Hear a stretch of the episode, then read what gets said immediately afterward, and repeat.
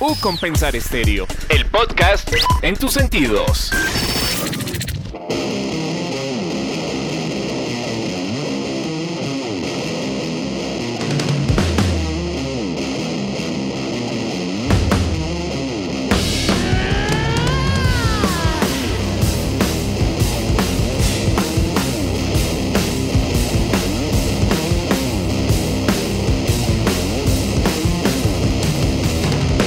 Amigos, ¿qué tal? Bienvenidos nuevamente. Estamos aquí acompañándolos con toda la información musical y de todos los artistas en U Compensar Estéreo. Grandes invitados, grandes personas que nos acompañan día a día. Fabián, ¿qué tal? Bienvenido. Andrés, continuamos con nuestra estrategia podcast acá en U Compensar Estéreo y hoy venimos con una banda muy interesante. Desde su nombre ya es algo que uno queda como, wow, qué diferente y qué nos viene a proponer. Entonces vamos a ver qué nos cuentan ellos acerca de esta propuesta artística. Y cuéntenos bien quién es el invitado, Fabián. Bueno, sí, pistas como, como usted nos va dando. Listo, de fondo estamos escuchando algo de su música, ya sabemos que es algo pesadito, algo bien interesante.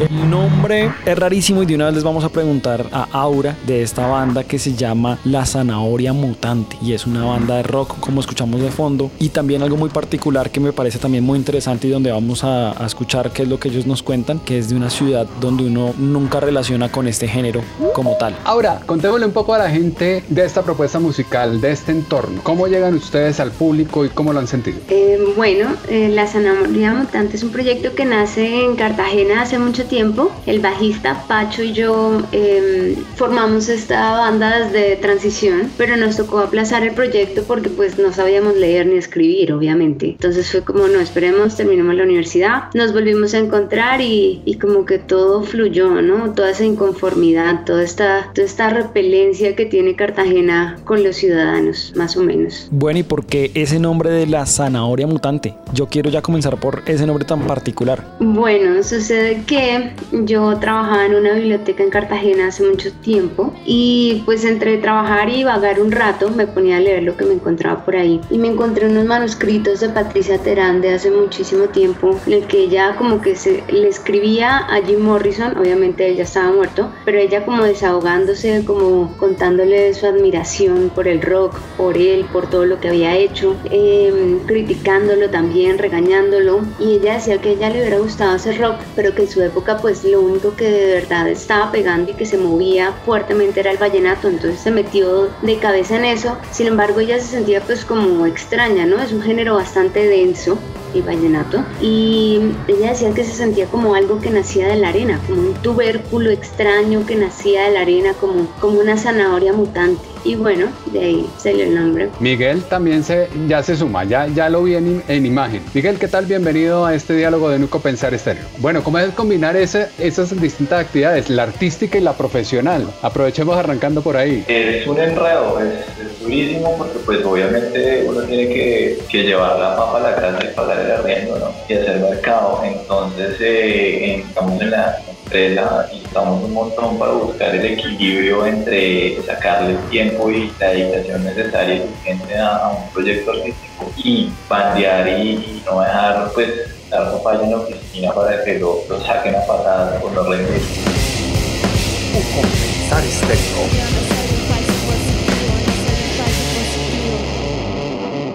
Bueno, y este proyecto tiene un contexto social muy fuerte, una crítica social. ¿Por qué desde Cartagena nace esa crítica social? ¿Qué era lo que veían en ese entorno que de pronto ustedes decían, no estoy de acuerdo? ¿Por qué esa repelencia también de lo que comentaba ahorita Aura? Pues es que no hay ciudad más repelente que Cartagena, ¿no? eh, es de extremos, es de locos, el clima, la ciudad, los impuestos, el bus, la cotidianidad en la costa no es nada parecida como la venden en las novelas cachacas, ¿no? Entonces, eh, esa repelencia nace de la cotidianidad de vivir en la costa. Y ese mix es muy popular en Colombia, ese, como ese entorno y una ciudad como Bogotá, donde estamos de todas las regiones, de todos los públicos, de todos los entornos. ¿Cómo conquistar audiencias en otros lugares diferentes a estos? Pues yo creo que en todas partes hay, hay esa repelencia del urbano, ¿no? Esa inconformidad con, de pronto con el transporte urbano o con, no sé, o con el estereotipo del ciudadano. Entonces, em, la zanahoria en sus letras es muy concisa con el mensaje y creo que eso es lo que llama la atención a las personas que la escuchan, si le ponen cuidado un poco a la letra, independientemente de donde sean o de donde estén ubicados, porque a todos nos ha pasado que, que hemos sufrido la ciudad, ¿no? ¿Y cómo es este proceso de composición? ¿Quién escribe las letras? ¿Quién le mete la música? ¿Cómo llegan a este fin? Y si solamente hablan de esta crítica social o si en algún momento, no se hablan de amor o de otras circunstancias. Pues bueno, digamos que en, en, una, en la primera etapa de la banda, cuando, cuando eh, encargado de armar las letras, eh, era yo, ¿cierto? Obviamente ya eh, Pacho y más van cogiendo como mucho más, no sé, como participación en el tema y filtran lo, que yo escribo. Pero digamos que uh, lo que se expresa a través de las letras, como lo mencionaba Auri y Andrés en este rollo, pues reflejamos es la ciudad, ¿no? Cartagena. Y también nos damos cuenta que se reflejan problemáticas de, de todo el país, ¿no? Porque el tema del, del, transporte público, yo creo que eh, después de la moda esa que tuvieron de, de meter transporte masivo en todo lado. No creo que haya mucho colombiano como forme con, con la manera que Estado organizó eh, su transporte, su movilidad. Entonces, ahí hay puntos en común con otras zonas del país y lo que terminamos cargando en, nuestras letras es precisamente eso. Más allá de canciones de amor, porque si es muy bacano tener una tusa o estar súper enamorado y tal cosa, toda la vuelta, yo creo que es importante darle como un valor agregado y otras dimensiones a, a otras temáticas que pues también son relevantes, también son importantes, también generan un sentimiento y no solo quedarse en esos lugares comunes donde uno siempre habla de que mi novia me dejó o que mi novia es muy bonita pues sí, bacano y eso, pero digamos que esta, tarea ya la no sé, a Carlos Vive, a Juanes, pero nosotros, yo creo que el rock colombiano ya está por otras cosas.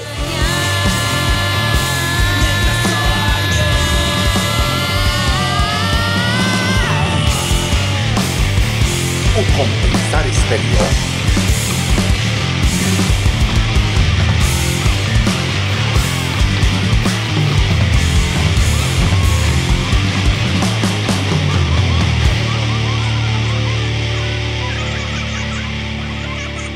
Venga, dentro de ese el rock colombiano ya está para otras cosas y dentro de ese entorno de la realidad social, de la vida social, uno no puede ser ajeno a lo que está pasando en el país y a lo que estamos viviendo. Un inconformismo de los jóvenes, inconformismo con la institución, pero inconformismo con la vida, pero inconformismo con la familia, pero inconformismo con consigo mismo.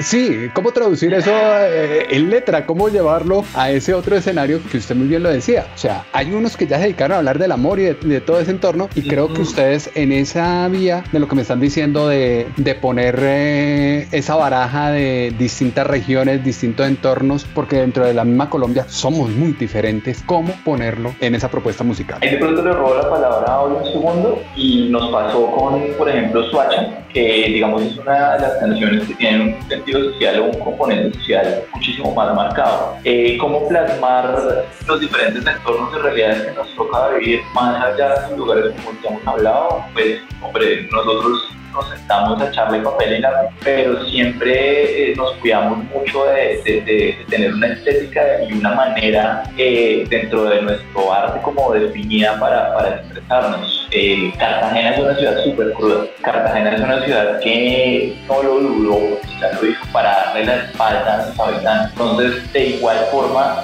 nuestras letras son o tienen ese nivel de, eh, digamos, ¿cómo se llamaría eso? Eh, son así de directas también, o sea, no, así como la ciudad no se pone con pendejadas para a uno echarlo de la playa, nosotros tampoco nos ponemos como con bobadas para, para decir, mire, aquí hay una situación, en el caso de Suacha, de varios casos diferentes, madres de 1.402 familias tuvieron que enfrentar el fenómeno completamente despasado de la cabeza de que su hijo lo desaparecieron y esta es la hora que el Estado no le quiere poner la suficiente atención por reconocer que sucedió. Entonces nosotros le tiramos o la cogemos más bien por ese lado. Nos esforzamos en, dejar una estética marcada a lo que es cómo contar. Somos, y con Auri lo, decimos muchas veces, somos como una pequeña radio macondiana. Hablábamos también alguna vez de, de carajos es esa vaina el realismo mágico, porque coge Macondo, ahí pasaban en mil tragedias realmente. Pocos los cuenticos que componen Macondo se pasan hechos felices. Y usted se sienta a leer eso, son el montón de desplazamientos forzados, el montón de robos, la corrupción. Entonces, como que realismo mágico, pero tal vez lo mágico en, gran medida, y eh, ese, tono es, escucha, el montón de tragedias y cosas sin sentido completamente ridículas que no deberían pasar, pero en este país suceden cada día. コンコンサリステリオ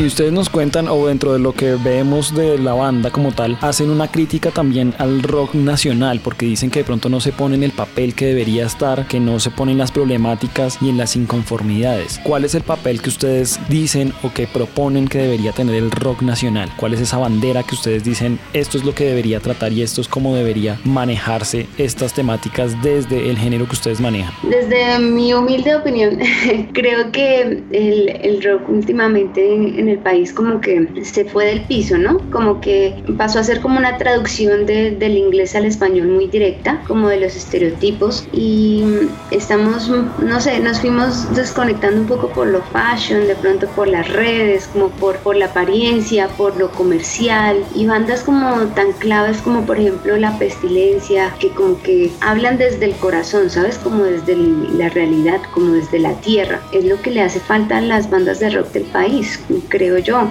esa conexión, como poder transmitir de verdad por medio de la música, que es algo que, que no tiene barreras, ¿no? No importa si tú no lees eh, el periódico o no escuchas la radio o no te ves el noticiero, la música siempre te va a llegar fácil y creo que mm, el rock necesita volver a conectarse como con, con su tierra un poco. Ese conectarse con su tierra un poco me lleva a preguntarles por el público. ¿No será también un fenómeno de transición de esas audiencias audiencias de hace unos años donde el rock se vivía, se respiraba, se llevaba en la sangre, a una audiencia que en la atomización de propuestas mediáticas que tiene hoy en Spotify, en Deezer, en Apple, en las redes sociales, en YouTube, le cambia el concepto y un poco la línea musical, la agenda de consumo? No, yo estoy totalmente de acuerdo porque ya, ya son otras épocas, ya, ya no estamos allá en finales de los 70 donde teníamos una serie de bandas en Europa como Led Zeppelin, como los Beatles, todos ellos estaban marcados por el hecho de no tener papá y que su papá fue, digamos, fue a la guerra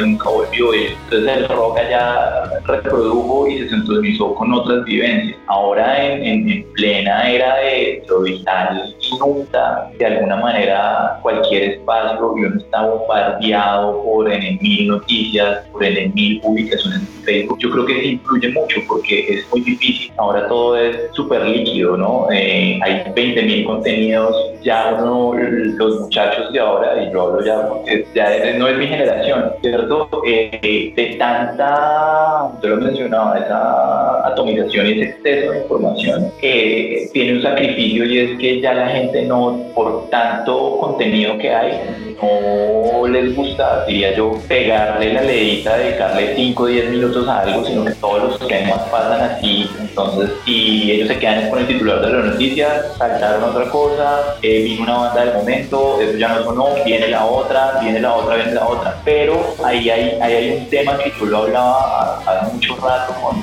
con con un amigo de otra banda, estamos Cerrante, yo pienso que al público de alguna manera hay que, hay la posición del artista para mí es bastante incómoda porque está como en, esa dicotomía de bueno, hacemos la fácil, empezamos a bombardear a la gente con sencillos, con sencillos, con sencillos, el reggaetón y también lo puede hacer perfectamente el rock, ¿cierto? O realmente nos esforzamos por construir una audiencia, por, por estar buscando una publicación un poco más definida en, el, en la persona que está consumiendo nuestra música, nuestro producto, que es una manera horrible de mencionarlo, pero así es. Y empezamos a, pedirles a ellos, venga, lea, venga, analice, escuche la noticia, entérese por qué nosotros estamos tratando de pintarle a usted cómo pudo ser la experiencia para unas familias en educación donde un bus escolar domingo estalla, ¿cierto? Y, empiece como, como a, cuestionarse y, a ver esas realidades que son ajenas a, muchos de nosotros que vivimos en una ciudad súper bonita, pero que allá afuera hay mucha más Colombia, hay mucho más mundo y hay muchísimos más seres humanos completamente diferentes que tienen que afrontar unas realidades absurdamente ahí sí colombianas.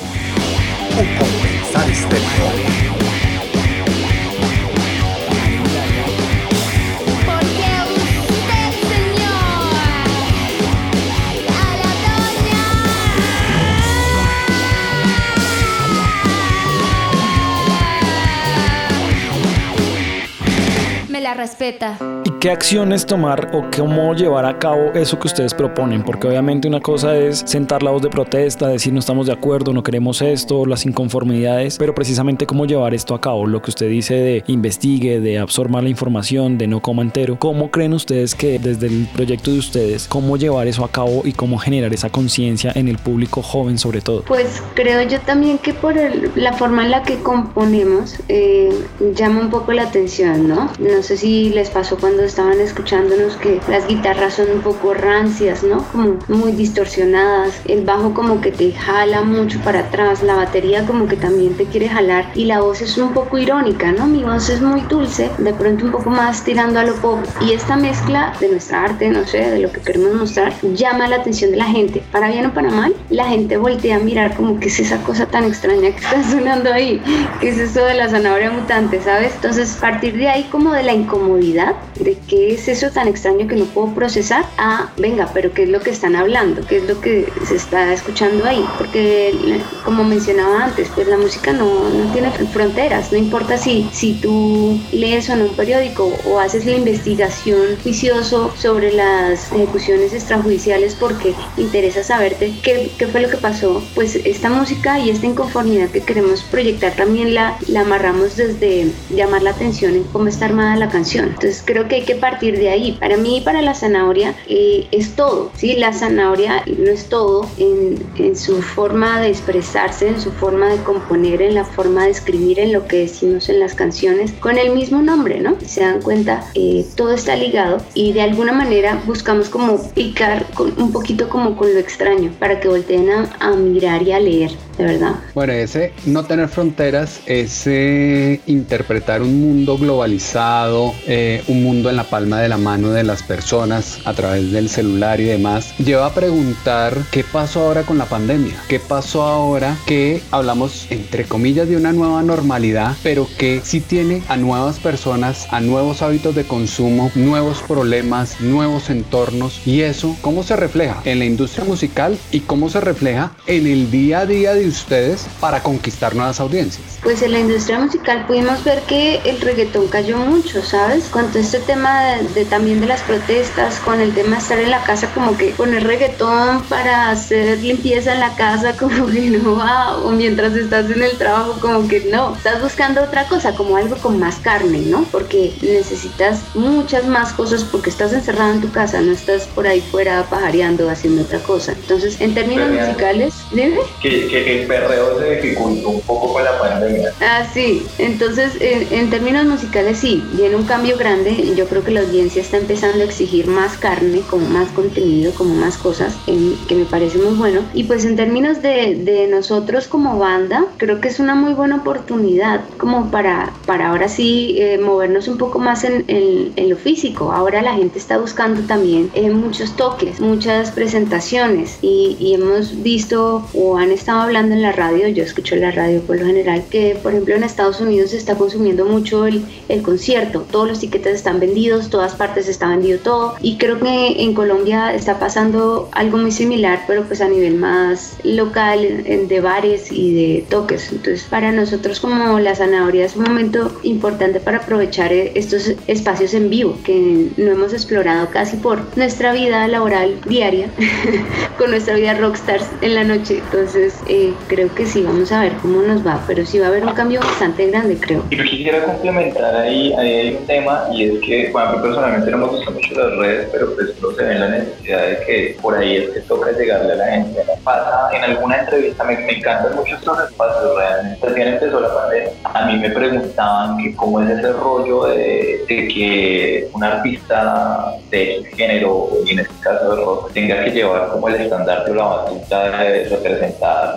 la sociedad, no sé qué. Entonces yo decía en esa entrevista de forma muy responsable, como que mire, es que usted no puede pretender que el otro, y llámese el artista o el que sea, sea el que asuma la responsabilidad de usted de generar un, un pensamiento crítico alrededor de lo que de lo que está pasando. O usted no le puede delegar y creo que yo, digamos, creo que no, no es muy acertado delegarle esa, esa responsabilidad a un artista de reggaetón, de rock. Y más bien yo preferiría que, que, la persona que nos esté diciendo allá afuera y nos trate como de conectar y representar con la, con, la realidad, sea, no sé, un PhD, un máster en alguna vaina, ¿cierto? Eh, no, uno no se puede quedar esperando que Juanes le resuelva a uno la vida a través de un Twitter, ¿verdad? Y si ustedes se dan cuenta, los pensamientos y las expresiones son absurdamente sesgadas porque lo, lo, que sucede es que ellos están en la búsqueda netamente de audiencia, ¿cierto? Y para ellos es un costo político pronunciarse del lado A o pronunciarse del lado B. Para ellos representa un contrato, representa una oportunidad, representa que les cierren o le abran una puerta. Y esos manes obviamente no van a, a, a, resonar y no se van a sintonizar con los jóvenes de ahora que están pidiendo miles de, de, de, de cosas para que se les resuelva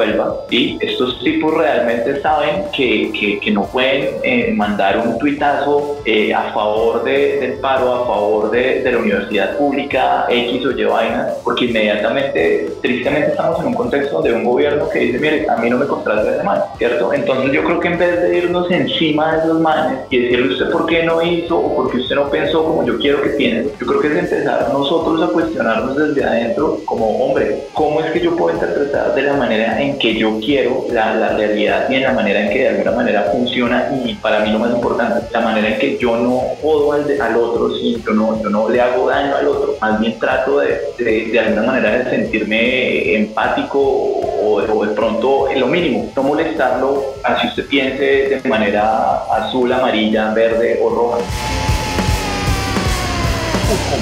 estéreo.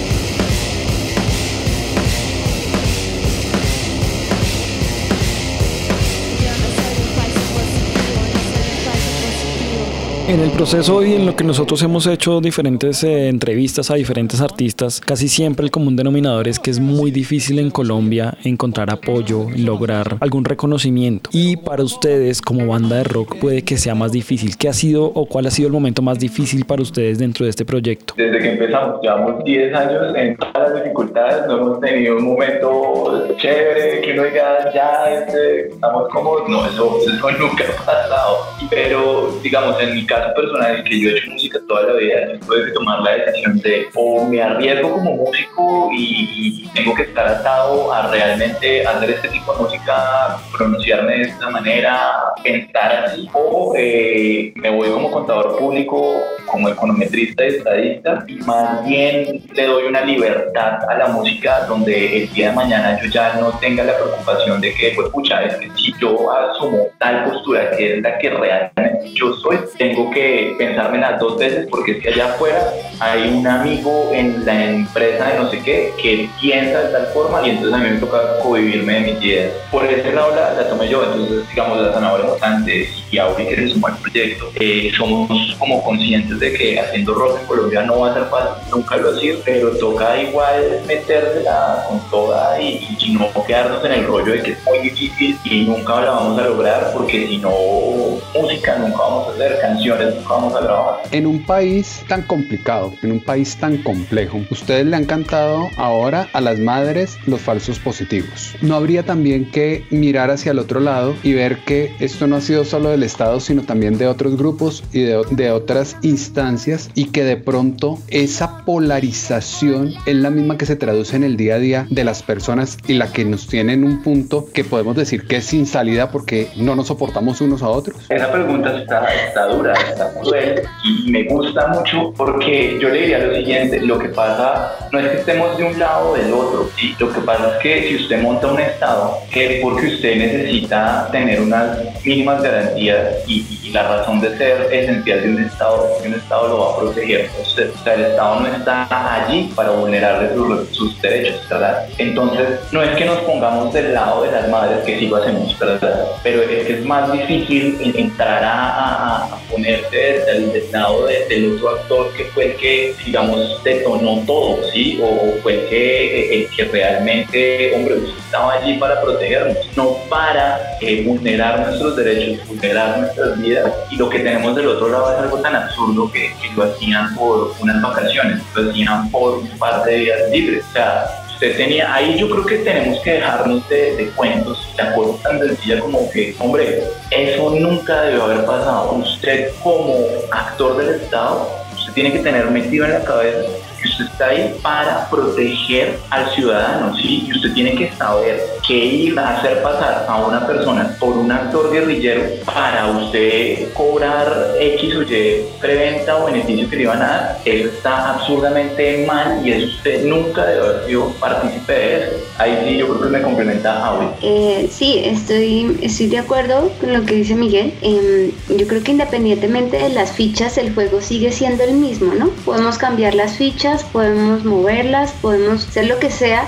el juego va a ser igual, el sistema va a ser igual. Más que polarización, y es lo que pasa muchas veces con la gente, ¿no? Que cree que es blanco o es negro o lo que sea. No, es un todo, ¿sabes? Hay un, hay un documental que, que, que como que me abrió mucho más a, a ese pensamiento y que me liberó también en muchas cosas que uno decía, pero ¿qué es lo que está pasando? Que se llama I'm Not Your Negro, yo no soy tu negro, de James Baldwin. Él explica un poco pues el tema de, del racismo en, en, Estados Unidos y de la polarización que ellos han tenido toda la vida a través pues de las propagandas, ¿no? Del sistema, de, de todo esto, los medios muchas veces, eh, la forma de, de, entregar la información busca la polarización, busca eh, crear candela, ¿sabes? Y, y más que, que, decir que es blanco o negro, pues no, es, es mucho más allá, es un juego muy grande que está pasando por acá encima de todos nosotros que pudo haber sido yo la que pudo haber sido un falso positivo o pudo haber sido Miguel. O sea, las fichas no van a cambiar el resultado porque el juego sigue ahí. O sea, si el sistema y si lo que está pasando no se empieza a modificar, pues no, no va a pasar nada. ¿sí? Las fichas van a ir rotando y va a seguir pasando para, lo mismo. Para, para complementar ahí un poquito lo que dijo Auri, Olding lo que plantea, y él es negro y él fue uno de los, de los tres actores principales en, en Estados Unidos en esa época junto a Malcolm X y Martin eh, Luther King. Martin Luther King, eh, el malo que plantea es que, mire, esto más allá de, de, un conflicto racial que hay ahorita entre dos o tres personas que allá en la calle, que hay un sistema detrás que genera esas dinámicas dentro de la sociedad. Es, es un error del sistema que hace que usted desde su familia, desde el colegio al que usted asiste, usted empieza a crear esa serie de conceptos errados que lo llevan a usted a rechazar a la otra persona. Mientras eso no se corrija, en Estados Unidos, digamos, sucede lo mismo, eh, o bueno, mejor dicho, en Estados Unidos ya con las personas mayores ese, ese rollo con la sociedad que ya hace esto ahí, desde el punto de vista de los afros, de los negros, de los que tienen su, su toda su, eh, digamos, ascendencia esclava, eh, si no se corrige ese sistema, ellos están, eh, digamos, propicios a cometer las mismas eh, actos de, de, racismo e injusticia frente al otro. Y si tú te das cuenta, hace un mes ya no era la campaña Black Lives Matter, sino ya entrábamos a que, venga, por favor, a los asiáticos también considérenlos porque no, no tiene sentido que digamos aquí cosas que nunca se han hablado, siempre por, por ser amarillos ahora. Nos, han venido a, a, marginar del sistema y nos han venido a quitar un montón de, derechos y de mínimas garantías en la sociedad. Entonces ahí es donde lo que plantea ahora para mí es muy importante. Al final es un error de cómo está construido y definido el sistema y tristemente nosotros caemos ahí. Y si uno no está muy pendiente de, leer las páginas, de hacerse un esfuerzo para poder, digamos, educarse mejor, eh, tratar de, superar todas las barreras que uno tiene para poder entrar a una universidad o, terminar un colegio, que en este país es supremamente jodido, vamos a hacer presas de, que listo, mañana no estemos marginando a nuestro amigo porque es de un color diferente, sino que mañana estemos marginando a un campesino simplemente por el hecho de que él viene de una ruralidad y nosotros somos panos.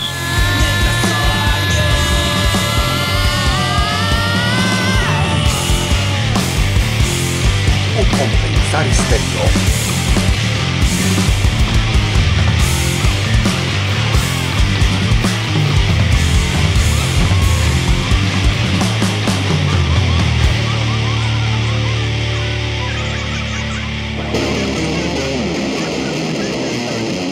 Ya le, les iba a decir a, Miguel y ahora que, que, estamos, como dice Fabián, en un tema que es espinoso, en un tema que es eh, muy amplio y que, pues gustenos o no, hace parte de nuestra realidad, hace parte del día a día y hace parte de esa redefinición como sociedad que tendremos que darnos en la vuelta de menos de un año. O sea, porque nos toca repensarnos, nos toca reacomodarnos para poder salir adelante, para poder eh, recomponer el camino y para podernos reconocer como Colombia. Y creo que la propuesta musical que ustedes traen nos da muchos elementos de reflexión, nos permite visualizar una visión de sociedad, una visión de entorno que tiene mucho valor y que creo que van a seguir ustedes contribuyendo, que van a seguir ustedes dándole mayores insumos a esos jóvenes con los que muy pocos se han logrado conectar, que muy pocos han logrado interpretar. Y ahí es lo valioso de este trabajo que ustedes vienen haciendo y que el público está teniendo en su aceptación. Muchísimas gracias por habernos acompañado en Un Compensar Estéreo y esperamos que así como va a seguir sonando toda la propuesta musical de ustedes, nos sigan acompañando y sigamos hablando de estos temas que son de mucho interés y que podríamos toda la tarde seguir aquí discutiendo y seguir hablando, pero pues el tiempo en radio a veces es muy corto. No, gracias a ustedes por invitarnos y por tenernos presentes y que ojalá nos volvamos a ver y seguir hablando de todos estos temas. Claro que sí. Miguel, muchísimas gracias. No, muchísimas gracias. De verdad, muy bacano el espacio, muy bacanas las preguntas, realmente chévere, chévere el interés y, el hecho de no tener miedo de, preguntar y de, no sé, conceptualizar entre todo esto. La música para, para muchas cosas, no solamente para hablar de la novia y de por qué me Eso fue lo que más me gustó. Cuando usted puso ese tema, por eso fue que yo me fui yendo como por ese lado. Quienes los quieran contactar, quienes los quieran ubicar, ¿dónde los pueden encontrar? Fácil. En todo lado. Eso van a ICETEX, a Colpensiones, a Data Crédito, ahí estamos haciendo fila, ahí estamos en todas las plataformas, en Google, la zanahoria mutante, Enter, después de unos tres experimentos en zanahorias, no sé por qué hacen tantos experimentos en zanahorias, aparecemos nosotros.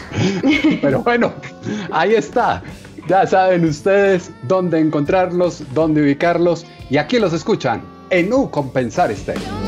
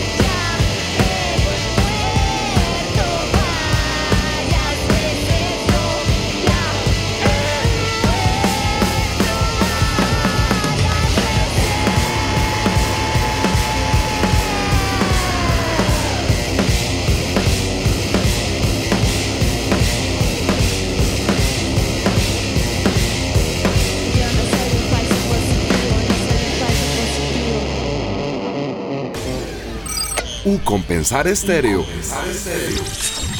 El podcast en tus sentidos.